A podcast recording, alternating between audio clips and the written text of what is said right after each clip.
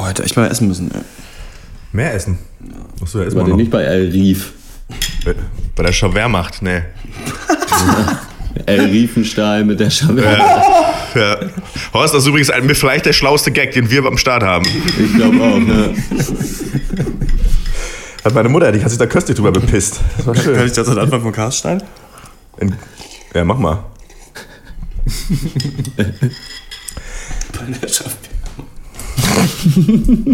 Dr. Peng, Dr. Peng, Dr. Peng.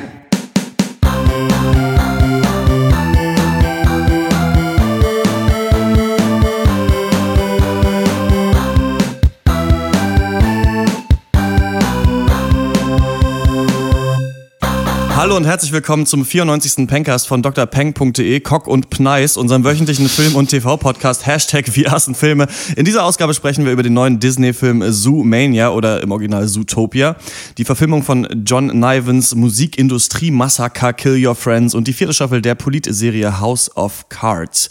Mein Name ist Christian Eichler und wie immer rede ich mit Horst Lukas Diestel, Hi. Malte Springer Hallo. und Max Ole von Raison. Hallo.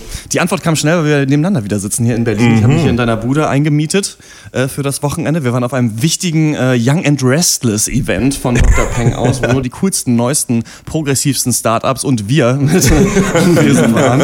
Und äh, das war ganz lustig. Haben wir mit so ein paar Leuten vom Tagesspiegel geredet Ja. und es gab Bier. Ja, es war schön. Es gab belegte Brote auch. Es war ganz angenehm. Ähm, ja, es ist ganz schön, bei solchen Events dann mal teilzunehmen, weil auch wenn man da so ein bisschen irgendwie, ja, sich auch ein bisschen unwohl fühlt manchmal, weil man halt irgendwie aussieht, wie man aussieht und irgendwie, keine Ahnung, sich immer ein bisschen fremd fühlt, wenn Leute einen Anzug tragen, ähm, pusht es einen dann aber doch irgendwie und man fühlt sich und die eigene Sache, beides fühlt sich irgendwie wichtiger und cooler an. Und ich glaube, wir stellen unser Licht dann manchmal auch zu sehr unter den Scheffel. Und ähm, nee, war eigentlich eine ganz coole Sache, ein paar nette Leute getroffen. Ja, ich habe ja manchmal das Gefühl, ähm, habe ich dir auch schon mal erzählt, dass wenn ich in, in Leipzig bin und immer am Dr. Peng und diesem Podcast äh, so arbeite, den ja dann in meinem Umfeld da halt nicht so viele Leute kennen, ne? weil man auch, äh, Gott bewahre, nicht irgendwie verlangen kann, dass Freunde sich diesen Cast anhören, finde ich. sind, manche Leute entschuldigen sich dann manchmal so und sagen so, ja, sorry, ich höre den nicht immer. Und ich denke so, ja, auf jeden hörst du den nicht immer. Das wäre auch ein bisschen, äh, ein bisschen komisch irgendwie. Aber äh, da wirkt manchmal so Dr. Peng und der Cast wie so ein Hirngespenst, was ich nur so in meiner Freizeit mache. Vielleicht gibt es es gar nicht. Kommt irgendwann noch der größte Plot-Twist. Wie bei Fight Club, ne? Am Über Ende. Fight Club, dass ich äh, den nur mit mir selber gemacht habe. Ja. Den Podcast, ja. Wenn wir uns dann tatsächlich mal treffen und dann so, hey, was für ein, was für ein Pencast. Sorry, ich höre den nicht immer. Ähm, ja, sie ist weg und wir sind wieder allein, allein. Letzte Woche hatten wir den Gast mit äh, der Synchronsprecherin Maximiliane Hecke. Sehr gut angekommen bei vielen Leuten. Also ich habe viele Rückmeldungen erhalten, dass sie das äh, super interessant fanden. Und es war auch, fand ich, ein sau interessantes Gespräch. Der war ja viel länger als Casts, die wir sonst machen, weil dieses Interviewsegment war 40 Minuten lang. Aber ich finde, es hat es irgendwie auch gebraucht, weil man auch wirklich nichts wusste über diese Synchronsprechersache und sie da natürlich gut reden konnte. Finde es aber schon krass, wenn jemand herkommt, um uns zu interviewen und dann gar keine Fragen stellt und einfach 40 Minuten sich selbst. Ne? Schlecht Also- vorbereitet, auf jeden Fall. Aber nee, war ein cooles Segment, weil man hat das Gefühl, man konnte immer noch eine Frage stellen. Es gab immer noch was, was einen doch nochmal interessiert hat. Das war, hat sich trotzdem nicht wiederholt. Äh, fand ich auch, war, war richtig geil. Ja. Aber ohne ist auch gut. Ich habe gemerkt, ich hatte jetzt äh, bei Detective M ein bisschen Sprechtraining mit so einer äh, Sprachlehrerin und äh, mir ist auf, mir wurden ein paar Sachen gesagt, die stimmen total. Ich habe es heute versucht, nicht so doll zu machen, aber das merkt man immer, wenn ich am den Anfang von diesem Podcast anmoderiere, dass ich wie so ein Taucher halt vor, weiß ich, 100 Meter tauchen immer so Hallo und herzlich willkommen zu Man übersteuert das auch am Anfang immer so ein bisschen. Man hört das mal so, es kommt dieses äh, äh, äh, Intro, übersteuert halt so hin und dann immer so, äh, wir reden über die Filme das, äh, und ich rede mit den Leuten und dann äh, wurde mir einfach gesagt, ja, du kannst einfach normal äh, sprechen so und wie ein normaler Mensch zwischendurch atmen. Das ist nicht so schlimm. Ja, mir wurde immer gesagt, immer wenn ich das Mikro in die Hand nehme, mache ich immer erstmal. Das ist halt voll scheiße, weil das nervt halt, wurde mir gesagt. Aber Nö, nö, ich fand es eher besser. Manchmal bläst du da ein bisschen zu doll rein, ja, das stimmt. No pun intended.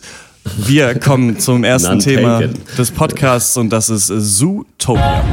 Zootopia, a gleaming city where animals of all breeds, predator and prey alike, live together in peace and harmony. Hi, Neighbor. Yeah, well, we're loud. Don't expect us to apologize for it.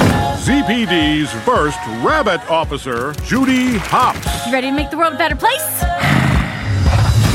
Zu Deutsch Zoomania ähm, ist ein Animationsfilm von Walt Disney Pictures, der jetzt brandneu in den Kinos äh, am Start ist. Und äh, ja, die schicken uns in eine Welt, die ausschließlich von anthropomorphen Säugetieren bewohnt wird. Regie übernahmen Byron Howard und Rich Moore. Ähm, Moore hatte schon Regie geführt bei Wreck-It Ralph, zu Deutsch Ralph Reichts, ähm, der eine Oscar-Nominierung erhielt. Und äh, ja, Möller, ja, Ralph Müller. Die Ralf Müller Story. Ja, herrlich. Ähm, und ja, der hat auch noch kistenweise Episoden für Futurama und Simpsons gemacht. Ähm, ja, Byron Howard, der ist schon sein halbes Leben bei Disney, also laut, also angeblich seit er 15 ist und ähm, ja, hat er, war nicht so für Animationen zuständig und ja, war dann auch aber auch in schon ganz frühen Projekt involviert, hat so Pocahontas, Mulan, um da mal nur so ein paar zu nennen. Und äh, Regie geführt hat er zum ersten Mal und auch zum letzten Mal bis dato äh, bei Bold, ein Hund für alle Fälle. Ähm, und ist aber ja auch schon irgendwie acht Jahre her. Da muss ich aber noch mal kurz sagen, dass ich finde, dass Bold, ein Hund für alle Fälle, äh, eigentlich das geilste Wortspiel ist, was sich Leute Wegen da... ein Colt für alle Fälle. Wegen ein Colt für alle Fälle, Colt Sievers. Ich weiß nicht, ob ihr diese 80er-Serie kennt. Äh, ich habe das immer geguckt, wenn es gegen Colt Sievers, der Stuntman, nebenbei aber auch noch als Kopfgeldjäger unterwegs war. Und in jeder Folge mit seinem GMC-Truck halt über irgendwelche Autos gesprungen ist bei Verfolgungsjagden ohne Grund. Also da war halt keine Chance oder so. Und äh, mit seinem Schönling und Tollpatschhelfer Howie und Jodie Banks, der Highschool Queen auf Lebenszeit. Naja, gut. Wir sind unterwegs mit dem jungen Kaninchen Judy Hobbs, ähm, das davon träumt, eines Tages Polizistin zu werden. Und äh, ja, das trotz eben ihrer ländlichen Herkunft und der Tatsache, dass sie nur eine Kaninchenfrau ist. Ähm, das nimmt sie sich vor und schließt dann auch als Jahrgangsbeste in der Akademie äh, des Zootopia Police Departments ab. Ähm, daraufhin verlässt sie den Familienherd und wird nach Precinct One abkommandiert. Das Landei muss ab in die Großstadt, um für Recht und Ordnung zu sorgen. So ein bisschen wie meine Vita eigentlich, kann man sagen. Und äh, ja, dort hat sie dann eben auch ihren ersten Tag, äh, ja, lernt dann, wie heißt der, Chief Bogo kennen. Und äh, ja, aber anstatt für die Lösung der Fälle vieler mysteriös verschwundener Tiere eingesetzt zu werden, darf sie Strafzettel verteilen. Das ist auch nicht schlecht. Ähm, ja, willkommen in der knallharten Realität, geprägt von Alltagsrassismus und Mobbing.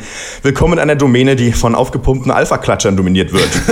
ähm, ja, und so tritt sie eben ersten Schichten an und lernt dabei den trickbetrügenden Fuchs Nick Wilde kennen. Und ähm, um in den, dann in ihren eigenen Off-Duty-Ermittlungen weiterzukommen, das geht raus an dich, Till, äh, erpresst sie ihn um, erpresst sie den halt um Mithilfe. Ähm, äh, ja, um bei der Lösung eben des Falls dieser verschwundenen Biertierchen. Und ähm, aus dieser Gemeinschaft soll dann aber eben mehr als ein reines Zweckbündnis werden, als es dann darum geht, das größte aller gesellschaftlichen Verbrechen, das des Rassismus zu bekämpfen, nicht wahr? Oh ja. und, und, und viele andere Sachen auch noch. So. Ich habe jetzt keinen lustigen Spruch mal wieder. Äh, ist, ist Zootopia äh, nur ein Tierchen oder doch ein Pläsierchen, sage ich jetzt einfach mal. Oh den hättest du doch auch uns als Gag verkaufen können eigentlich. Ging eigentlich, ne? Ja, war eigentlich nicht so schlecht. Ähm, ja, interessantes Projekt finde ich, weil ich den überhaupt nicht auf dem Schirm hatte, diesen Film. Also ich hatte da einmal, gab es diesen Trailer mit den Faultieren da, wo sie da beim Führerschein abholen sind. Und ähm, das fand ich einigermaßen witzig, als ich das gesehen habe, aber dachte mir, äh, musste direkt an sowas wie Madagaskar denken oder so. Disney hat auch mal so ein, auch noch mal so Madagaskar gemacht. Ich weiß gar nicht mehr, wie der hieß, irgendwie tierisch verrückt oder sowas. Und da denkt man sich ja so, pff, Animationsfilme mit Tieren, das ist ja eigentlich so ein bisschen ein alter Hut und ab durch die Hecke und sowas eigentlich was, auf das man eigentlich null Bock hat, finde ich. Also ich, das kann, können natürlich Kinder gerne gucken, aber man selber denkt sich so, ja, nee, eigentlich möchte ich das nicht unbedingt sehen. Und dann habe ich aber gelesen, dass der so politisch sein soll, dieser Film. Und es stimmt tatsächlich. Also da sind wirklich ganz, ganz viele Thematiken drin oder hauptsächlich ist es die Thematik von Rassismus, Ausgegrenztheit, Vorurteilen. Und da müssen wir auf jeden Fall noch drüber reden, inwiefern das dem Film gelingt oder nicht. Was ich erstmal erstaunlich finde, ist, was Disney uns hier für einen Genre-Mix anbietet. Also irgendwie könnte man sagen, so ein bisschen Coming-of-Age-Film für sie. Dann ist es ein Thriller, ein Krimi, Comedy, ist ein Kinderfilm, ist gleichzeitig noch Gesellschaftsstudio und er schafft auch so, weiß ich, so Film-Noir-Settings und sowas abzubilden. Also da hat man wirklich das Gefühl, dass sich Leute lange Gedanken gemacht haben, was sie sagen wollen und was für Referenzen sie treffen wollen in diesem Film.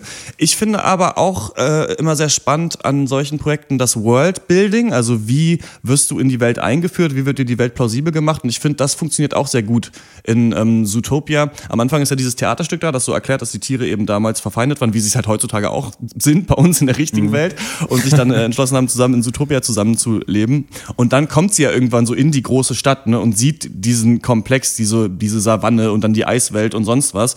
Und das funktioniert, finde ich, ziemlich gut, dass Einmal hast du dieses Smalltown Girl ist zuerst in der großen Stadt, aber andererseits siehst du eben auch, wie die Tiere da zusammenleben.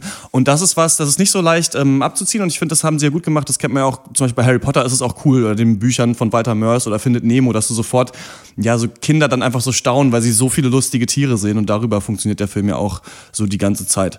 Ähm, mein einziger Kritikpunkt ist, oder ein, einer meiner Kritikpunkte ist, dass ich bei dieser Krimi-Geschichte im Mittelteil bin ich irgendwann ausgecheckt geistig, weil ich irgendwie nicht so richtig mehr drin war. Dann hat der für mich aber doch wieder bekommen. Ja, lustig, dass du sagst, dass du keinen Bock auf Filme mit sprechenden Tieren hast, weil das ja schon irgendwie jeder zweite Disney-Film ist. Also entweder gibt es Märchen mit Prinzessin oder halt sprechende Tiere gehen irgendeinem Komplott auf den Grund. Und ja, Zootopia ist halt ja Nummer zwei. Ich fand es süß, es war gut animiert. Die Geschichte ist eigentlich wie immer bei Disney auch ziemlich solide über diesen, äh, über diese Gesellschaftskritik oder diese Lebensweisheiten, die Disney auch gerne einbaut. Äh, für klein und groß können wir später noch reden.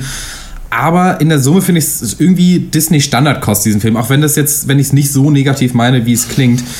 Ähm, geil finde ich aber, dass dieser Tierhumor immer noch so unglaublich frisch wirkt. Obwohl er an sich auch in diesem Film gar nicht so mega kreativ ist. Also irgendwie Giraffen sind groß, deswegen gewinnen sie beim Beachvolleyball. Ja, oder Faultiere sind langsam, deswegen sind es irgendwie Beamte. Es hört sich so simpel an, aber das ist so lustig, finde ich. Also in dieser Faultier-Szene habe ich mich herzlich beeiert. Äh, wie fandet ihr das? Ja, auf jeden Fall. Also ich, das ist einfach ein stimmiges Ding. So, ihr habt es schon ein bisschen angesprochen, so dieser Balanceakt von irgendwie so gut gelauntem, fröhlichem Kinderfilm und dann da aber wirklich äh, mit der groben Kelle noch äh, relevante Themen mit einzubauen. Das hat echt ganz gut funktioniert. Äh, Finde ich auch, hat mir eigentlich ganz gut gefallen alles. Weiß ich jetzt aber nicht, inwiefern reden wir ja gleich noch drüber, diese relevanten Themen, weiß nicht, mir war das teilweise dann doch ein bisschen übermäßig plakativ so. Aber gut, ich meine, ist halt auch ein Kinderfilm, so, da kannst du halt nicht äh, auch vielleicht nicht so sehr ins Detail gehen oder auch nicht so sehr aufzeigen, wie scheiße die Welt tatsächlich ist. Äh, aber gerade es geht ja auch so ein bisschen darum, dass sie halt erfährt, dass die Welt eben nicht so simpel ist, wie sie sich das vorgestellt hat. Und tatsächlich ist es ja aber trotzdem insgesamt noch relativ simpel. Äh, dann äh, trotzdem. So. Aber äh, ja, kann man schon machen. Ist eigentlich, ist, äh, meine Kinder dürften den gucken. Wenn du sie mal aus dem Keller lässt. Ja. Ja, ja. Wow. Äh, ähm, ich finde, dass der äh, Film, sag ich mal, als dieses Jahr Disney, als Disney-Film funktioniert. So, da hat er, das habt ihr alle auch schon gesagt, so da, das, das haut schon hin. Ich bin jetzt aber schon ganz schnell bei diesem ganzen Polit Politikum darum, so, ähm, weil äh, das war ja auch das, was so dann, was so die ersten Kritiken gesagt haben, dass da so eine Menge drin sei. Ähm, ich finde aber auch, dass da das Problem ist, wie man es dann auch manch, also öfters bei so großen Blockbuster-Produktionen hat und amerikanischen Produktionen, da habe ich oft das Gefühl, dass es aber, dass so Sachen angeschnitten werden, aber nicht zu Ende gedacht. So, dann wird halt gesagt, so hier Rassismus ist irgendwie doof und äh, der, guck mal, der da, der war gerade rassistisch, aber irgendwie wird dann der Kreis nicht geschlossen und ich finde, hier haben wir ja diese ähm, ja gut, ist das schon ein Spoiler, wenn man sagt, was da, was da so ein bisschen der zentrale Konflikt ist? Ähm, Geht ja im Prinzip darum, dass halt äh, ein Nicht-Raubtier äh, dafür sorgt, dass irgendwie ähm, Raubtiere auf einmal quasi diffamiert werden oder in der Öffentlichkeit gesagt wird, nee, die sind doch eigentlich alle böse. So, und das steckt in den drin, dass es halt quasi, in, deren intrinsische Motivation ist es eigentlich alles weg, also alles zu reißen und äh, zu zerstören. Ähm, und das ist, funktioniert für mich manchmal nicht, weil diese Gesellschaft, die gezeigt wird, da, funkt, da gibt es ja eigentlich keine, niemanden, der unterdrückt ist. Eigentlich der einzige Unterdrückte ist der Fuchs. Und da funktioniert manchmal für mich nicht die Unterscheidung, wer ist jetzt unterdrückte Minderheit, wer ist aber nur, wer ist aber gesellschaftlich akzeptiertes Raubtier. Das hat für mich manchmal nicht so gut funktioniert, weil äh, ich meine, der, der König oder der, der Bürgermeister oder was auch immer ist immer noch Löwe und das ist auch irgendwie total okay. Also das kann ich, habe ich irgendwie nicht durchstiegen. Und da scheitert für mich dann diese Fabel manchmal dann an dem, was sie da ausdrücken will. Weil, weil man eben solche äh, gesellschaftlichen Zusammenhänge mit Tieren nur schwer eigentlich dann, wie ich gefunden habe, auch eigentlich wahrscheinlich, kann man nicht gut erklären. Funktioniert nicht so gut. Er soll wahrscheinlich nur um den- um den Grundkonflikt sich drehen, um, um eben Vorurteile. Gut, es gibt Menschen, die haben Vorurteile. Oder da, in dem Film ist es ja zum Beispiel so, dass niemand denkt, dass ein Hase Polizeiofficer werden könnte, weil die sind irgendwie klein und die sind eigentlich dafür gemacht und die machen eigentlich Farming nur und deswegen will sie aber in die große Stadt und das ist ganz komisch, dann wird sie erstmal untergebuttert. Das kann man ja auch sehen als eine Frau in einer Führungsposition. Ne? Klar, in diesem ja. Polizei. Ähm, in dieser Polizeiwache sind ja keine anderen Frauen eigentlich außer ihr. Ja. Doch, ich glaube noch so eine, so eine Bürofrau, aber ist niemand quasi Polizist. Also man kann sagen, so die Rolle der Frau. Es geht an sich um Vorurteile, die Leute gegenüber Frauen in Führungspositionen haben oder sowas. Andererseits kann man natürlich aber auch sagen, es hat irgendwas mit den Schwarzen zu tun, die dann ein bisschen mit irgendwie wegen Sklaverei, mit Ackerbau ähm, in Verbindung gebracht werden und halt dann so gesehen werden. Und da macht der Film ja auch klare Ansagen. Also es gibt da diese Szene zum Beispiel, wo sie, wo ähm, jemand sagt, du bist aber süß oder niedlich halt. Und dann sagt sie, ja, also äh, eigentlich dürfen Hasen halt nur andere Hasen niedlich nennen, aber wenn das halt andere Leute machen, so dann ist das eigentlich so ein bisschen, und dann wird aber nicht rassistisch gesagt, sondern es wird, aber es ist klar, was sie meint. Ja. Und dann wird es gesagt, okay, es ist vielleicht dann doch, doch die Rolle äh, der Schwarzen. Es gibt zum Beispiel auch, sagt ähm, einmal jemand, fass nie Schafwolle an, ohne zu fragen. Und das ist halt dieses Ding, das halt Ja. ganz, weiß nicht, Weiße dann bei, ähm, bei schwarzen Frauen dann irgendwie sagen, ja, kann ich mal deine Haare anfassen, die sind ja so schön oder sowas halt, ne? Und die, so, so diese Sachen, also die sind irgendwie alle drin. Man kann aber das auch natürlich als so ein Männer-Frauen-Konflikt sehen, der da drin ist und nicht, was nicht irgendwas Ethnisches oder so Rassistisches ist. Zum Beispiel, wenn, ich meine, es geht ja auch um Predators und Prey und das ist ja auch sowas, was ja auch auf, auf so sexueller Ebene benutzt dann aber auch, genau, ne? Ja. sind. Das kann man machen. Man kann auch sagen, es ist vielleicht Arbeiterklasse und Kapitalisten, aber viele ist halt Weiße und People of Color. Das Problem ist halt nur ein bisschen, dass diese Trennlinie nicht immer so stark gezogen wird, wie was du auch schon angesprochen hast. Wer ist hier jetzt überhaupt auf welcher Seite? Wer diskriminiert wen? Was einerseits natürlich intelligent ist, weil es dadurch zeigt, so Rassismus kann auf unterschiedlichen Ebenen oder Vorurteile können auf unterschiedlichen Ebenen stattfinden. Es gibt nicht nur eine Sache, aber wenn man den Film ernst nimmt in seiner Parabel, die er aufbauen will, oder in seiner Metapher, dann hinkt die natürlich in der Hinsicht, dass ja in Zootopia es so ist, dass früher war es so, wie es halt heute auch im Tierreich ist, dass die Raubtiere eben gefährlich sind für die Beutetiere und deswegen die Beutetiere halt gu guten Grund haben, sich zu verstecken oder Angst zu haben und die Raubtiere zu stigmatisieren. Und das war ja aber in der echten Welt nicht so mit Schwarzen und Weißen oder so. Ja. Es ist ja nicht so, dass Schwarze tatsächlich ursprünglich eigentlich mal gefährlich waren für Weiße und jetzt haben wir uns darauf geeinigt, dass wir alle in einer Gesellschaft zusammenleben. Deswegen kannst du wahrscheinlich auch als Rassist diesen Film gucken und dir irgendwie auch so zusammenreimen, ja gut, dann äh, passt das jetzt vielleicht schon so ein bisschen. Ja. Deswegen ist, ja, geht man so ein bisschen schwierigen Weg, wenn man immer sagt, jeder kann auch Opfer von Rassismus werden, trifft man halt nicht so eine starke Aussage. Es ist aber schon was, was halt nie in Kinderfilmen so richtig gemacht wird. Und der hat es halt richtig stark versucht. Der war ja lange in der Entwicklung der Film und ähm, kommt jetzt aber wirklich zu so einer Zeit, wo es halt ein wirklich brisantes Thema ist, wenn wir jetzt hier auch AfD-Wahlergebnisse und sowas haben. Deswegen finde ich stark, dass es drin ist, aber ich glaube auch nicht, dass es so wirklich zu Ende gedacht wurde, diese Thematik. Aber ich weiß gar nicht, ob, ob der Film das so klar als eigene Aussage überhaupt äh, sehen will, dass es sich um Rassismus dreht, weil so richtig ist es da, finde ich, nicht, zumindest nicht explizit unbedingt drin, dass das der Konflikt ist, sondern für mich ging es halt mehr einfach um Vorurteile im Allgemeinen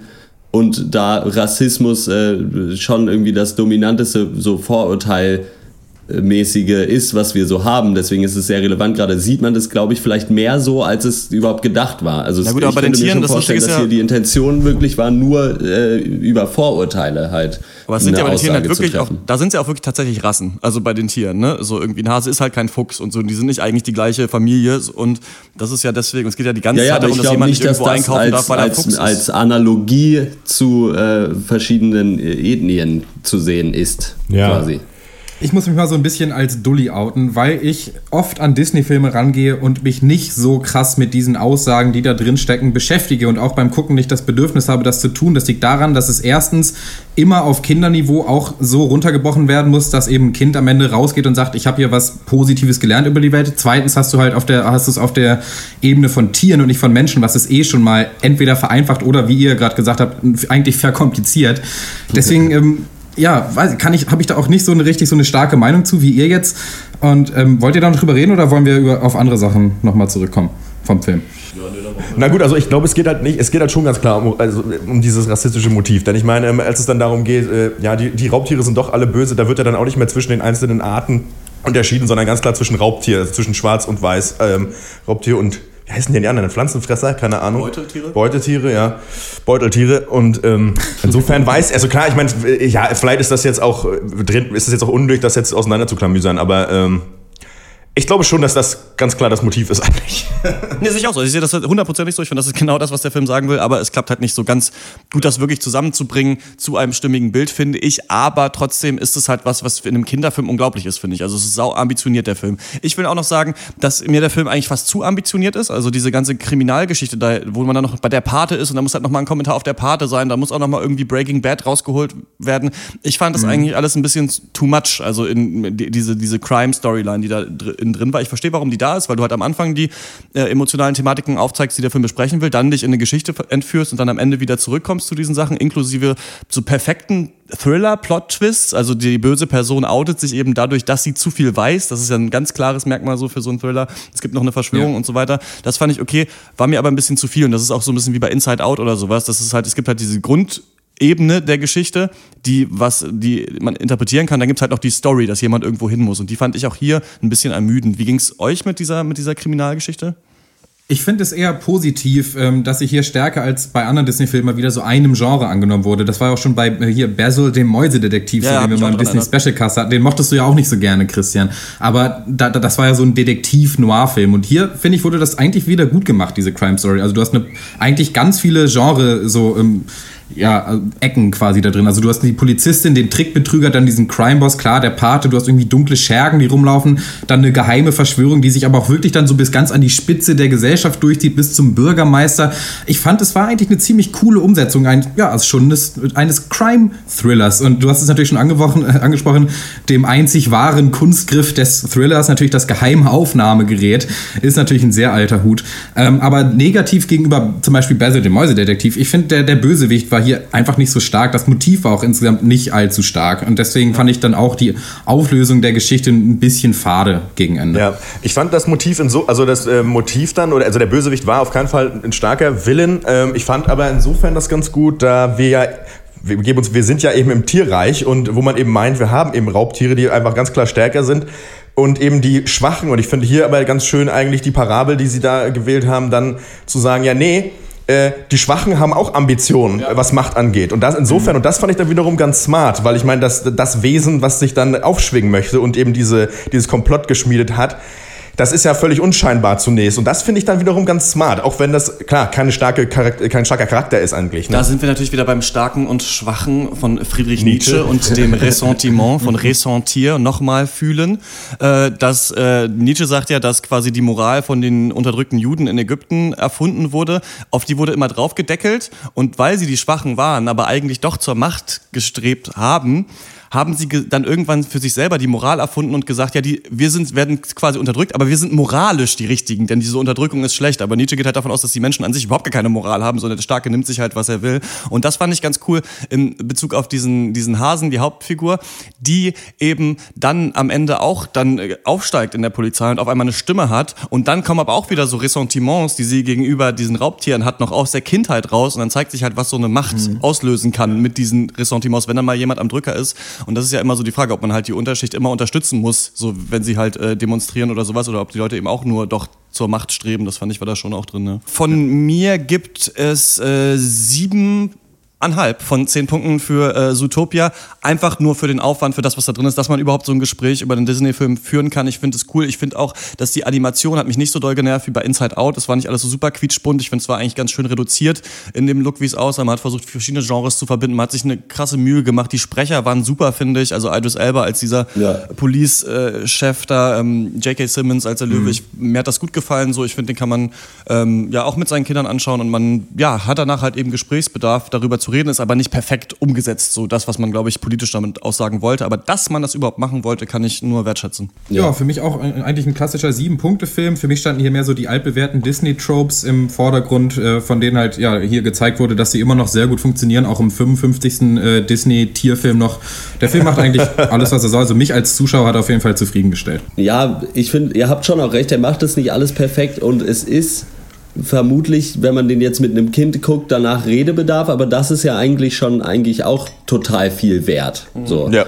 Ich meine, es gibt wahrscheinlich nicht allzu viele Filme, wo man sagen kann, hier, das ist die Welt perfekt abgebildet und alle moralischen Sachen, die ja auch sehr subjektiv sind, immer äh, sind da perfekt so abgebildet, wie ich das meinen Kindern beibringen wollen würde oder so. Aber wenn da ein äh, Denkanstoß reicht da ja schon völlig äh, und dann muss man sich halt hinsetzen und den Kindern erklären, dass die Welt Kacke ist, wenn man das möchte.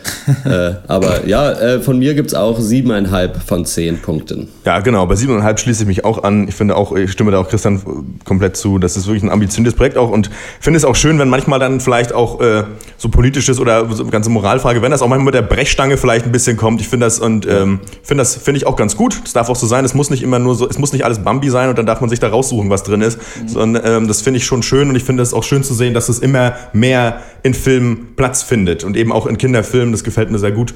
Und ähm, ja, siebeneinhalb von zehn Empfehlung. Genau. Und ich finde auch ähm, weibliche Hauptfigur. Starke weibliche Person in der Hauptrolle ist, finde ich toll für einen Kinderfilm. Haben wir in letzter Zeit immer häufiger und ähm, das gefällt mir auch gut. Was ich auch, äh, ja, da fällt mir gerade noch ein, was ich auch sehr cool fand, was völlig nebenbei einfach passiert ist, dass von ihren Eltern ja der Vater so der total besorgte, weinerliche Typ einfach war und die Mutter so die rationale, was ja so im äh, Vergleich zu älteren Disney-Filmen halt immer genau dann andersrum war. Äh, und das auch komplett ohne Kommentar einfach Ja. so äh, schön. Solche Sachen gibt's da auch viele drin, so Liebe zum Detail Sachen, die einfach auch smart sind. Ja. Zoomania oder Zootopia ist jetzt in den deutschen Kinos. Wenn ihr den gesehen habt, ähm, würde mich sehr interessieren, wie ihr den fandet. Wie seht ihr den so in der Reihe von den anderen Disney-Filmen oder was haltet ihr von diesen politischen Aussagen, die der Film machen will? Denn manche sagen halt, ja, nee, dadurch, dass sie halt versuchen, antirassistisch zu sein, sind sie dann doch wieder rassistisch, so wie zum Beispiel hier LA Crash, der ja auch immer dafür äh, gerügt Ja. wird. Ähm, schreibt uns an podcast.drpeng.de. Und wir kommen zum nächsten Thema und das ist Kill Your Friends. Music, I think of it as uh, painting an emotion. It can take you to a place that you never knew before. It's the highest form of, of human communication. Fuck off. Welcome to the music industry. Reloading orgy of utter nonsense. These are my colleagues. My friends. What do you want, Rebecca? Advancement, Stephen. Same as you. It's a nightmare. Kill Your Friends ist ein Thriller mit äh, tiefschwarzem, plakativen Humor. Regie geführt hat Owen Harris. Der ist bisher eigentlich kaum in filmische Erscheinung getreten. Der hat ein paar Folgen für diese britische, britische, britische Working Class Superheldenserie Misfits gedreht. Kill Your Friends basiert auf dem gleichnamigen Debütroman des schottischen Schriftstellers John Niven. Das hat mir Malte irgendwann mal ans Herz gelegt und äh, Malte, Horst und ich haben das auch alle gelesen. Also wir sind super gut vorbereitet, um über diesen Film zu reden. Aber man muss auch sagen, dass der Film eigentlich auch nur deswegen hier besprochen wird, weil wir wirklich das Buch so geliebt haben und dann schauen wollten, so wie wird das filmisch umgesetzt. John Niven, der das geschrieben hat, hat selbst jahrelang für Plattenfirmen gearbeitet und hat damals die Band Coldplay abgelehnt mit der Begründung, deren Musik sei Radiohead für Idioten. das finde ich auch super interessant. So viel dazu, worum geht's aber in Kill Your Friends? Wir befinden uns im Jahr 1997. Die britische Musikindustrie hält die Musikwelt in Atem. Britpop-Bands wie Blur, Oasis und The Verve, aber auch so Popgruppen wie die Spice Girls entwickeln sich zu Megasellern. Der äh, A&R-Manager Steven Stelfox ist einer in, bei einem der großen Labels in England dafür verantwortlich, neue Bands zu signen. Also das ist quasi der, der gucken muss, okay, was für neue Bands können wir hier bei diesem Label unterbringen. Und dabei scheißt er aber darauf, wie gut die Musik ist und er fragt sich ausschließlich, könnte das ein Hit werden? Können wir mit diesem Lied Geld machen? Für Steven ist äh, nur eins wichtig, der will Chef dieses A&R-Departments werden und ist bereit, eben über die sprichwörtlichen Leichen dafür zu gehen, um eben diesen Traum zu erreichen. Ist Kill Your Friends eine verdammt solide, toll aussehende Studie einer spannenden Ära oder doch nur American Psycho für Idioten? Das ist für mich vor allem die Anleitung äh, dafür, wie man keine Buchadaption dreht. Also das ist dieser Film für mich, was eigentlich überraschend ist, weil John Niven selber auch das Drehbuch äh, geschrieben hat. interessant, ne? Für das ganze Ding. Aber der komplette moralische Überbau dieses Films ist so eintönig. Also Menschen sind schlecht, korrupt und geldgierig. Ich komme gleich in House of Cards wahrscheinlich nochmal dazu. Das, also das ist so schlecht hier umgesetzt, dass die eigentlich starke Geschichte da nichts mehr rausreißt. Und ja, ich finde die Story stark. Ich sie wurde auch nicht groß abgewandelt aus dem Buch. Das Buch liebe ich auch immer noch. Aber es hapert dermaßen an der Umsetzung, dass bei mir hier äh, eigentlich fast gar nichts Positives mehr übrig bleibt. Ja, ich finde auch, der, der Film sagt ja, ähm, was du auch gesagt eben angeschnitten hast, mal, ja, die Musikindustrie ist halt so ein, so ein rottender Leichnam, Menschen sind scheiße, die Welt sowieso und überhaupt alles stinkt. Und ähm, keine Ahnung, ich habe auch selbst so über Freunde auch schon so Einblicke so ein bisschen in dieses Geschäft erhalten können, so gespickt mit ein paar schönen, pikanten Stories und so einigen selbst erlebten vernehmenden Begegnungen. Und äh, ja, das ist schon, sicherlich ist da einiges, ist da ja auch dran. So ein John Ive übertreibt das sicherlich auch nicht nur, aber der Film übertreibt halt komplett. Und äh, das will er ja natürlich auch. Mich langweilt aber diese selbst, diese Weltsicht so doll einfach, weil ich dieses, also dieses ganze postpubertäre Gehabe oder diese Denke, die geht mir einfach so auf die Kette, ich kann das schwer ertragen. Und das Problem ist, dass selbst als Satire, ich finde da auch einfach nichts lustig. Also ich kann damit nichts eigentlich, ich kann dabei nichts eigentlich so richtig anknüpfen. Ähm, ja, für mich auch ganz schwierig. Ja, das Ding ist halt, dass sie ja die Story aus dem Buch eigentlich wirklich eins zu eins übernommen haben und man sollte meinen, das sollte reichen, äh, tut es aber einfach nicht und das liegt einfach daran, dass das Buch davon lebt, dass man diesen Steven zwar mega unsympathisch findet, aber über weite Strecken äh, trotzdem versteht, was das für ein Mensch ist und das nachvollziehen kann irgendwo auch, was der tut. Und davon kommt hier aber total wenig an. So, man kriegt nichts mitgegeben, außer irgendwie, ja, der Typ ist halt kacke und halt so ein skrupelloser und schlechter Mensch. Und das war's. So, aber das ist halt nicht interessant. So, da will ich dann schon genauere Einblicke äh, in diesen Menschen kriegen, wie der denkt, warum tickt er so. Das wird hier so mit so schlechten äh, vierte Mauer durchbrechenden Szenen äh, versucht, klappt aber irgendwie eigentlich gar nicht. Und äh, wie dem Protagonisten fehlt dem ganzen Film einfach Charakter, fand Mhm. ich. Also das ist alles irgendwie in Ordnung, aber mehr auch nicht. Also es ist wirklich einfach irgendwie lustlos dahin geklatscht, fand ich. Was du ansprichst, ist eigentlich auch mit mein größter Kritikpunkt am Film. Ich nenne das mal so das Problem der Komplizenschaft. Wenn du einen Antihelden jemandem vorsetzt, dann muss sich der Zuschauer mit diesem Antihelden irgendwie identifizieren können. Sonst ist das affig. Sonst blickt man von außen drauf und denkt sich so, was soll ich mit diesen Leuten? Die sind alle Ja. scheiße. Ich Ja. kann ich mich mit keinem identifizieren. Warum soll ich das gucken? Also die Identifikation auch mit dem Täter. Wenn jemand jemanden umbringt in einem Film, musst du vorher was leisten, damit ich mitgehe, damit ich auch als Komplize diesen Mord mit begehe. Und ich habe nie das Gefühl in Kill Your Friends, dass ich mit den Mord begehe, sondern einfach nur, dass ich zusehe, wie jemand jemanden umbringt. Und da wird natürlich mit diesen Erzählungen aus dem Off versucht, das Buch umzusetzen. Denn das Buch lebt davon, dass es aus der Ich-Perspektive geschrieben ist. Und Ja. du, ich finde, man findet den eigentlich irgendwie schon sympathisch, man hasst ihn gleichzeitig, aber irgendwie liebt man diesen Typ auch für seine kaltschnäuzige Art und alles, was er erreichen will, das wird einem so klar vermittelt in diesem, in diesem Buch und du weißt genau, wie schlimm das für ihn ist, wenn diese Songbirds jetzt keine gute Single machen oder sowas, wenn Ja. dieser eine Techno-Hit floppt, dann bricht für ihn eine Welt zusammen. Du hasst alle Leute aus diesem Büro, von denen der umgeben ist, mit denen er halt nett redet und dann aber eigentlich mag er davon niemanden. Das ist einmal, weil auch so dann schreckliche Dialoge sind, die, die da manchmal kommen oder auch Monologe, die er erzählt. Am Ende sagt er irgendwie, Erfolg ist irgendwie ein Gangbang mit vielen Penissen, aber irgendwie Misserfolg ist der, da ist man Vergewaltiger im Gebüsch oder so ein Scheiß und denkt sich halt so, wer hat das denn geschrieben? Und ich möchte mal ein Beispiel bringen. Es gibt da diese Szene in, in Wanted, diesem Action, diesem russischen Actionfilm mit Angelina Jolie, James McAvoy und Morgan Freeman. Film, ja. Da arbeitet James McAvoy so losermäßig in dem Büro, so ein bisschen wie bei Neo im ersten Matrix-Teil. Und sein einziger Freund, so Buddy aus diesem Büro, schläft aber mit seiner Frau heimlich zu Hause. Und du kriegst es halt mit als Zuschauer und du weißt, was er für ein Loser ist. Und am Ende emanzipiert er sich aber und klatscht dem halt mit so einer Com Computertastatur Hammer in die Fresse in so einer Slow-Mo-CGI-Szene, wo die Buchstaben noch so in die Kamera stehen. Da steht, glaube ich, dann noch Fuck you oder sowas Fuck irgendwie you, ja, genau. auf dieser Sache. Und da feiert man so hart in diesem Film, Ja. weil man denkt, endlich kriegt dieser Wichser das Maul poliert. Den konnte ich nie leiden. Und das schafft Kill Your Friends nie, diese Stimmung aufzubauen, dass man quasi feiern kann, wenn jemand, der eigentlich nichts getan hat, umgebracht wird oder verleumdet wird oder sowas. Diese Komplizenschaft kann irgendwie nie so richtig äh, hergestellt werden. Und das ist schwer zu machen, auch in einem Film. Ich habe mich gefragt, wie sie es gut hinkriegen. Ich fand, Nicholas Holt hat den trotzdem gut gespielt, der hat mir gut gefallen in dem Film. Aber das fehlt, ja. Äh, interessant finde ich auch, weil wir das hier in diesem Cast meiner Meinung nach noch nicht so oft hatten, dass Kill Your Friends für mich auch ein Film ist, der absolut an seinem Budget scheitert. Und damit meine ich vor allem so das Szenenbild und auch so das Soundmixing. Also die Hälfte des Films habe ich kein Wort verstanden, weil der Soundtrack so Stimmt. laut geballert Ja. hat. Ja. Erstmal. Und dann fand ich es total stark zu merken, dass so für detaillierte Kulissen einfach nicht die, die Kohle da war. Also ich finde, der Film sieht so nichtssagend aus. Du hast diese Büros angesprochen, die sitzen aber in menschenleeren Büros und bis auf die Haupt- und Nebencharaktere ist da halt niemand. Es fehlen die irgendwie ein paar Statisten, die mal das Bild ausfüllen. Dann sitzen die halt irgendwie zu zweit an einem riesen Pool rum und niemand ist da und auch die Wohnungen, in denen die wohnen. Also wie straight aus einem Ikea-Katalog, irgendwie Regalwand Lappland neben Tischgruppe Fjöll, irgendwie für 39,99. Fand ich so öde und so billig. Und ja, und äh, um nochmal darauf zurückzukommen, was ihr schon gesagt habt, das Buch lebt natürlich davon, äh, das, also das Buch, nicht der Film, uns eben diese Denkweise von dem, von dem größten Soziopathen näher zu bringen, den es gibt eigentlich. Und das ist halt schwierig, so dieses Innenleben auf die Leinwand zu bringen. Aber in einem Film muss es halt mehr, glaube ich, durch Aktion als durch irgendwie Worte geschehen. Und deswegen war Kill Your Friends vielleicht auch zum Scheitern verurteilt, weil so wie hier, wie es hier gemacht wurde, klappt es nicht. Also alle Viertelstunde mal irgendwie eine Plattitüde in die Kamera zitieren so und vierte Wand brechen und ein paar Monologe. Das war echt langweilig. Ich glaube, das ist echt, Christian hat es schon gesagt, die Ich-Perspektive im Buch, die braucht es halt einfach, um in diesen Charakter einzusteigen.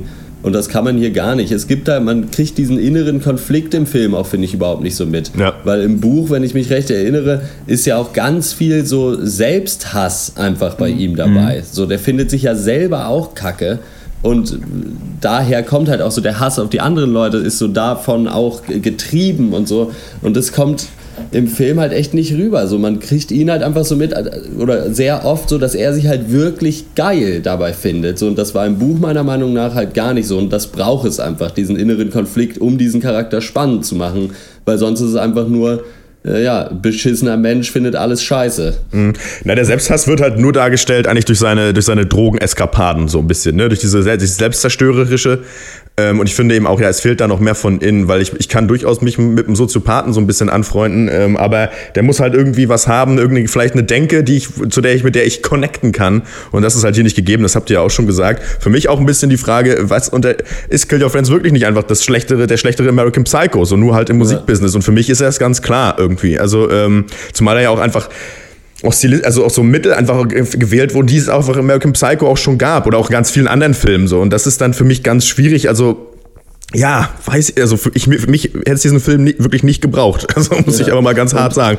Was Malte auch noch gesagt hat, schon kurz, ist halt auch die Frage, die ich mir immer wieder stelle. So, muss es eigentlich sein, dass jeder Film, der im Musikbusiness spielt, einfach doppelt so viel Soundtrack hat wie alle anderen Filme? ja. So, ich weiß doch auch so, dass die im Musikbusiness sind. Ihr müsst mir doch da nicht in jedem Szenenwechsel erstmal noch ein Lied vorspielen. Das hat mich auch so genervt. Ich fand auch, dass diese Ära der 90er nicht so gut abgebildet wurde. Also ich fand, das sah mir alles ein bisschen zu sehr sehr Kreuzberg 2016 aus, ja. wie die Leute angezogen mhm. waren, sich verhalten haben. Irgendwie, John Niven hat da selber gearbeitet, aber ich habe es nicht ganz abgekauft. Dieser Spice Girls-Verschnitt, der da mal durchs Büro rennt, den fand ich ganz glaubhaft irgendwie und ich fand, sonst hat man sich versucht, Mühe zu geben. Aber so richtig kam dieses Gefühl der Zeit und auch, dass sich die Zeit eben da gewandelt hat, der Musikindustrie, dass die Plattenverkäufe ja. irgendwie dann irgendwie weniger wurden, irgendwie MP3 aufkommt und alles Mögliche so. Das sind alles Sachen, die nur so halb angeschnitten wurden und ich hatte das Gefühl, dass es im Buch besser passiert, aber irgendwie irgendwie ist es auch so, glaube ich, wenn du in einem Buch einen Satz liest, ja, es war die Zeit von Blur und von Oasis, dann passiert schon Kopfkino. Aber ja. wenn dir halt ein Schauspieler in die Kamera sagt, es ist die Zeit von Blur und Oasis, dann wirkt es irgendwie billig. Also mhm. da brauchst du irgendwie mhm. brauchst du mehr Schauwerte. Ich fand aber nicht, dass das äh, alles super billig aussah. Ähm, mir hat äh, der besser gefallen als euch. Ähm, ich gebe ähm, sechs von zehn Punkten, weil ich einfach an dieses Buch erinnert war, so als ich das geguckt habe und dann mal mir gedacht habe, ach guck mal, das ist jetzt die Szene als, als Film und das ist jetzt die.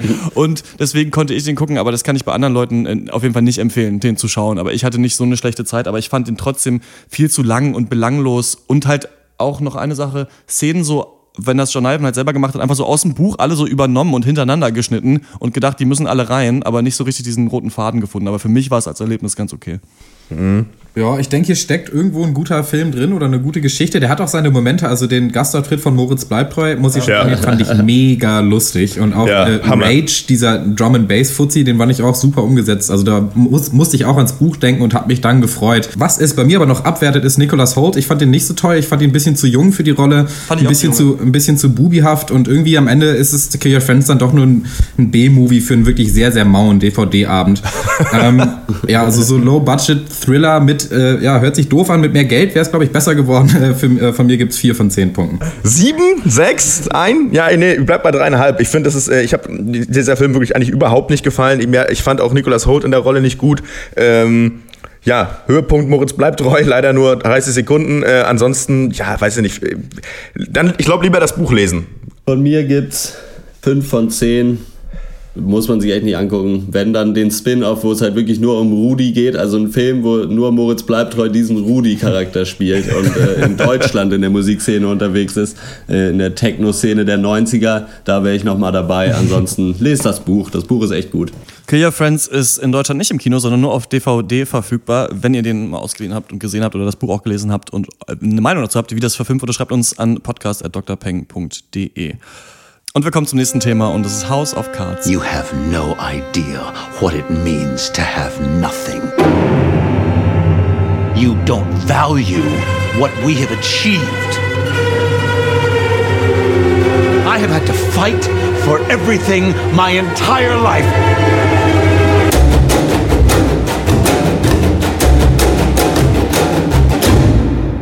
I saw a future. Our future. We had a future until you started destroying it.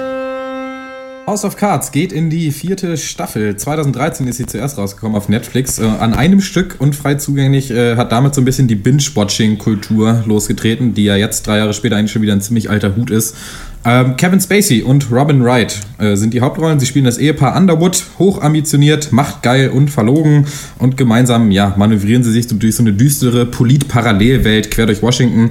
Äh, in Staffel 1 fängt Francis Underwood an, also als Fraktionsvorsitzender der Demokratischen Partei in den USA, hat aber eigentlich nur ein Ziel, er will ganz nach oben, er will Präsident werden, dafür ist ihm auch jedes Mittel recht.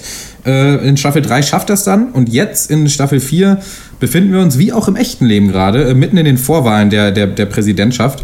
Es gibt alte Bekannte wieder aus alten Staffeln, die rechte Hand von Underwood, Doug Stamper, Heather Dunbar, seine Gegenspielerin, den Reporter Lucas Goodman, circa 25 andere mehr, von denen man sich die Namen auch merken muss.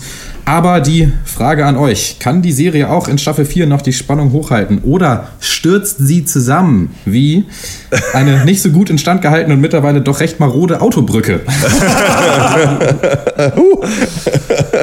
House of Cards ist für mich ein ganz seltsames Phänomen, weil ich einerseits finde, dass die, dass die da noch zehn Staffeln von drehen können. Man kann das so richtig so nebenbei anhaben Ja. und sich einfach nur anschauen und irgendwie ist man angenehm interessiert und guckt sich das alles an und die ganzen Nebencharaktere, ich vergesse immer, wer die alle sind und in welcher Partei Ja. die gerade machen und was für. Lobbyarbeit die betreiben. Ich habe da nie eine Ahnung von. Ähm, oh, warte mal kurz, ich wollte noch sagen, dass ähm, Malte, wir beide haben für Detektor FM auch schon über House of Cards geredet. Ähm, Ja. Wir machen jetzt so ein neues äh, Serienformat, um auch so ein bisschen den Pencast und Detektor FM, wo ich auch bin, so zu vernetzen und da immer drüber zu reden, damit auch mal dann eine größere Hörerschaft unsere verdammt intelligenten Meinungen zu Serien hören kann. Deswegen finde ich gerade ein bisschen lustig, weil wir haben quasi dieses Gespräch schon mal geführt. Deswegen sage ich jetzt auch noch mal ähnliche Sachen wie in diesem Beitrag, aber den kann man sich auch anhören auf detektor.fm. Ich finde bei House of Cards ist das ist eine Serie, wo der Production Value, also die Wertigkeit der Produktion so unfassbar hoch ist wie bei fast keiner Serie, die ich kenne. Ja. Also wenn ich das sehe, dann glaube ich eben wirklich, dass ich an diesen Plätzen bin. Oval Office, Air Force One, dass ähm, da ein Gala-Bankett gerade ist, dass, äh, weiß ich nicht, dass wirklich gerade ähm, der Präsident eine Rede hält vor dem Senat und sowas. Das sieht alles so gut aus, finde ich. Und das, ja, unterstreicht eben auch dieses Machtsetting, in- um das es geht, dass eben Leute mehr Macht anhäufen und auf einmal mehr Macht haben und dann sieht eben alles sehr wertig aus. Ich finde aber cool, dass niemand diese Macht oder diesen Reichtum da jemals so richtig feiert. Also auch Robin Wright trägt natürlich verdammt teure Klamotten, aber es Ja. oder, aber dann siehst du halt Kevin Spacey, wie er sich ein äh, Erdnussbutterbrot schmiert in der Küche. So, das kann ich dann auch machen. Ja. Und ähm, das finde ich eigentlich so, so toll, diese Beiläufigkeit der Macht und des Reichtums. Und deswegen kann man sich immer noch weiter anschauen, finde ich. Aber irgendwie ist es auch durch. Irgendwie hat man das auch alles schon gesehen und ähm, die Schauspieler, gerade von allen, halt Robin Wright, ich finde die fantastisch. Das Casting ist unglaublich. Claire Underwood äh, for President ist ja meine Meinung. Ich denke auch, das wird noch irgendwann passieren. Aber ähm, so langsam geht der Serie ein bisschen der Atem aus und die können auch mal wieder was anderes machen. Und ich hoffe, es wird zu Ende gebracht, weil die richtige Präsidentschaftswahl ist jetzt in dieser Staffel nicht drin. Und das finde ich eigentlich ein bisschen vertane Chance, weil dann ja die Präsidentschaftswahl in den USA schon rum ist, wenn die nächste Ja. Staffel kommt. Und ja, also ist immer noch irgendwie top anzugucken, aber so, so richtig interessiert es einen dann irgendwie immer doch nicht. Ganz komisch. Ähm, ich finde auch, also die, es gibt wenig Serien, die wahnsinnig, die so schön gefilmt sind, die so toll aussehen. Das ist vollkommen richtig. Mit, und vor allem auch mit so krassen Schauspielern aufwarten können. Das muss man ja wirklich sagen. Da stimmt halt die Form so wahnsinnig gut. Deswegen ist auch so, selbst wenn es manchmal inhaltlich einen vielleicht nicht so interessiert oder man schon wieder ein bisschen abgelenkt ist von irgendwie äh, WhatsApp, ähm, kann man das trotzdem laufen lassen und halt fühlt sich gut dabei. Ähm, mein Problem bei House of Cards war oft so, ähm, das ähnliche so Phänomen, was ich bei mir selber feststelle, wenn ähm, äh, bei so Sachen wie Dr. House oder Dexter oder sowas, viele feiern das ja mega ab, so dass der Protagonist eigentlich so ein Übertyp ist. Also der, der, der kriegt halt, der hat für alles immer eine Lösung, du weißt es noch nicht, eine Minute später hat er den Plan äh, durch, ist schon alles, alles, ist schon wieder alles in Ordnung. Ach so, okay, ne, wunderbar, kann mich wieder schlafen legen. Und ähm, das stört mich oft, das hat mich auch, also das langweilt mich dann auch schnell. Das fand ich auch am Anfang bei House of Cards halt super cool ich mochte das gerne, ich mochte auch diese, diese die Durchbrechung dieser, wie heißt das, vierte Ebene, keine Ahnung, ähm, das hat mir auch gut gefallen. Irgendwann fand ich es mega nervig und langweilig, weil einfach immer diese blöden Monologe und Sprüche wie, ja, keine Ahnung, wenn du einen Löwen fangen willst, brauchst du eine Gazelle und ich habe eine ganze Herde, bababa, weißt du ja, dann, weißt du, halt doch dein Maul. Ähm, äh, ich habe dann auch ähm, dritte Staffel dann mal auch, auch weiter geguckt und ähm, da, da habe ich das auch wieder gemerkt. Irgendwie interessiert also ich finde es, für mich ist es nicht mehr spannend genug. Es ist, aber dann in der vierten, in der dritten Folge der vierten Staffel ging es dann nochmal los, weil ich da jetzt, weil ich jetzt das Gefühl hatte, er hat doch nochmal einen ebenbürtigen Gegenspieler und das ist seine eigene Frau. Mhm. So, und da wird es für mich nochmal interessant, deswegen werde ich die vierte Staffel auch nochmal weiter gucken, weil das, das hat mich nochmal angefixt, weil äh, sonst gibt es ja kaum Leute, die da, die ihm wirklich das Wasser reichen können. Und ähm, ja, ich glaube insgesamt für House of Cards, wir sagen, ach naja, muss es noch sein. Ich glaube, das ist halt wirklich eine Serie für, für so Leute, die aber auch gerne sich das angucken und sagen, ja, so ist es nämlich, so ist es nämlich wirklich, so ist es doch, so ist es doch. So. Aber da gehöre ich halt nicht zu. So. Und das ist dann, und dann muss ich sagen, als jemand, dem dieses Abfeiern, also dieses negative Abfeiern äh, des äh, Politlebens, äh, dem das nicht reicht, der kriegt dann aber auch wenig Inhalte eigentlich geliefert. Ja, Wie das ist das? stimmt. Ich gucke das ja nicht, aber äh, weil du jetzt eben den Vergleich zu Haus quasi gezogen hast. Ja. Äh, wie ist es denn da mit den Konflikten? Sind die denn da, also ist es dann doch eher so, dass halt jede Folge ist irgendwie ein Problem und er muss es irgendwie lösen oder wie ist das aufgebaut? Also ich habe da wirklich, ich habe da noch nicht eine Minute von gesehen. Nee, also eigentlich gibt es da nur eine große zusammenhängende Story. Klar gibt es mal so ein bisschen den Fall der Woche oder auch mal kleinere äh, Storybögen, die über zwei bis drei Folgen gehen. Aber so wie äh, Dexter oder House oder CSI ist es überhaupt nicht. Also da ist eigentlich, wird da eine zusammenhängende Geschichte schon erzählt. Was ich so geil fand an der Serie von Anfang an, ist es halt, dass dir eine riesige Welt aufgebaut wird, also wirklich mit so vielen Leuten. Aber die war auch variabel am Anfang. Ähm, das, da gab es halt die Journalisten, es gab die Lobby, es gab auch ein bisschen die Unterschicht äh, oder die Arbeiterklasse, die da noch alle zu Wort gekommen sind. Und die Serie hat halt auch von Anfang an diesen mega Verschleiß. Also, dass halt Charaktere einfach dann, die sind dann durch, entweder sterben sie oder sie wurden irgendwie aus ihrem politischen Amt getrieben oder sie, ihre Story ist einfach vorbei. Und dann kommen halt auch neue nach, aber irgendwann kommen jetzt, es kommen halt nur noch mehr korrupte Politiker nach. Ja, ja. So, und, und keine anderen mehr. Und mittlerweile ist es echt ein besserer Titel für die Serie, wäre irgendwie Leverage oder so Druckmittel. Es geht ja wirklich nur darum. Es geht ja nur um diese politischen Ränkespiele. Jeder Dialog ist irgendwie, ich weiß was über dich und wenn ich das der Presse erzähle, dann, dann bist du geliefert. Aber wenn du mir hilfst und das für mich machst, dann ist alles wieder gut. Dann sagt der andere, ha, ich weiß aber auch was über dich. Und wenn ich mit diesem Wissen zu deinem Gegenspieler gehe, dann passiert das und das und so weiter und so weiter. Das ist alles nur, wer hat mehr Druckmittel für seine Gegner, wer kann wem von was überzeugen, um auf seine Seite zu kommen und immer so weiter und immer so fort. Und deswegen finde ich, da hat sich das thematisch so ausgereizt, House of Cards. Also Das ich werde die auch. Vierte Staffel noch zu Ende gucken, aber ich hoffe, sie machen das nicht mehr allzu lang. Das finde ich auch. Also mir hat die erste Staffel wirklich am besten gefallen. Einmal, weil natürlich da der Weg zum, zum Vizepräsidenten, was ja damals noch äh, gezeigt wurde. Und dann gab es eben noch Charaktere aus der Presse und auch ähm, die Peter Russo, da diesen ambitionierten Jungpolitiker. Und dann auch eben noch seine Frau, die ja eine NGO noch geleitet hat. So. Und Ja. das waren alles so Mhm. verschiedene Schauplätze, die alle was mit Macht zu tun haben, mit gesellschaftlicher Stellung. Und da war man wieder interessiert. Aber dann irgendwann in Staffel 2 kommt halt dann irgendwie der blöde Hacker. Und da gibt es halt manchmal so doofe Nebencharaktere, die dann eingeführt Ja. werden. Oder irgendeine Stripperin, die mal vor zwei Staffeln wichtig war, deren Plot dann auch nochmal auserzählt wird, fünf Staffeln lang, äh, fünf Folgen lang. Ähm, das ist was, was ich auch finde. Da hat man sich irgendwie so ein bisschen verrannt und macht jetzt halt nur noch Präsidentschaftswahlkampf. Und ja, da, da wollte ich nur sagen, ich stimme dir da auch total äh, zu. Ja. House of Cards ist jetzt auf Netflix, aber nur in Amerika, nicht in Deutschland. Hier kann man die Serie auf Amazon Prime, Sky und iTunes gucken, aber nicht auf Netflix, die sie ursprünglich mal erfunden hat, ähm, weil es Netflix noch nicht gab in Deutschland, als das damals rausgekommen ist und deswegen haben sie sich die Rechte da nicht sichern können für die deutsche Version davon. Kommt dann immer so ein halbes Jahr später dann doch wieder auf Netflix. Also wenn man so lange warten kann, ähm, kann man sich das dann angucken. Was ist eure Meinung zu House of Cards? Findet ihr es immer noch cool? Habt ihr jetzt Lust, das zu gucken? Schreibt uns podcast at drpeng.de. Und wir kommen zur Abschlussrunde. Was hat uns sonst popkulturell oder anderweitig äh, bewegt in der letzten Woche? Ich habe Badlands gesehen. Der ist von 1973, glaube ich, ist der erste Film von Terrence Malick. Und das ist ein super Film. Da geht es darum, dass ähm, Martin Sheen, der Vater von Charlie Sheen, äh, spielt so einen ähm, James Dean-Verschnitt, ist Müllmann, super attraktiv, super cool irgendwie und äh, verliebt sich in so eine 15-Jährige. Und weil der Vater aber nicht möchte, dass sie zusammen sind, knallt er den einfach ab und dann fliehen sie. Und dann hast du einfach so ein typisches Roadmovie. Zwischendurch Ja. bauen sie sich noch so ein richtig geiles Haus im Wald und leben da die ganze Zeit und jagen und sowas. Dann müssen sie auch wieder weiter und dann gehen noch ganz viele Cops drauf und irgendwann ist es dann halt zu Ende und auch nicht in einem Happy End. Und das, ich mag solche Filme, die einfach sagen, zwei Menschen haben eine beschissene Entsch- Entscheidung getroffen und äh, das geht auch nicht mehr gut aus. Aber der Film ist gleichzeitig so lässig und so naiv in seiner Gewalt. Also da werden so viele Leute umgenietet, aber jedes Mal ist es einfach nur so ein Mittel zum Zweck und dann ist es halt so. Und dann geht es irgendwie weiter. Und für alle, die so Thelma and Louise oder The Virgin Suicides oder zum Beispiel auch Moonrise Kingdom mochten, mit so einer ganz naiven, kindlichen Liebe eigentlich, die gar nicht weiter ausformuliert werden muss, äh, die können sich den auf jeden Fall angucken. Badlands heißt der. Sieht auch fantastisch aus. Ähm, Und dann feiere ich es mittlerweile so hart, was Kanye West gerade mit seinem Album The Life of Pablo macht. Das ist so witzig, weil es ist so, dass Kanye West nach diesem Album, ich glaube Jesus hieß es, das kam 2013 raus, glaube ich, ähm, war immer die Frage, wann macht er ein neues Album? Dann hat er es irgendwie angekündigt, er hat es einen Namen, den habe ich jetzt vergessen. Dann hat er gesagt, ach nee, es heißt Swish. Dann hat er gesagt, ach nee, es heißt Waves. Dann hat Wiz Khalifa auf Twitter gesagt, dass da auch aber Waves für irgendeinen anderen Rapper steht. Dann hat er in 13 Tweets Wiz Khalifas Familie beleidigt und gesagt, dass er, dass er ja eigentlich der eigentliche Vater von Wiz Khalifas Kind wäre, weil er diese Frau entdeckt hat oder sowas. Dann hat er das wieder alles gelöscht. Dann hat, dann hat Kanye West einen Tweet abgesetzt, Bill Cosby innocent. So.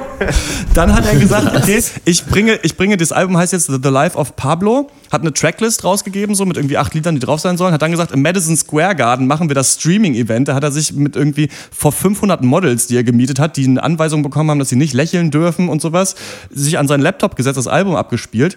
Dann kam das Album am nächsten Tag auf Tidal. Es hatte eine komplett andere Tracklist. Da sind jetzt irgendwie 14 Lieder drauf und so. Und jetzt, und dann, dann, hat, dann sollte es eigentlich auch in den Laden kommen, aber es kam nie raus. Es ist nur auf dieser Musikplattform Tidal, die damals ja von Jay-Z und diesen ganzen Größen des Musikbusiness gegründet wurde.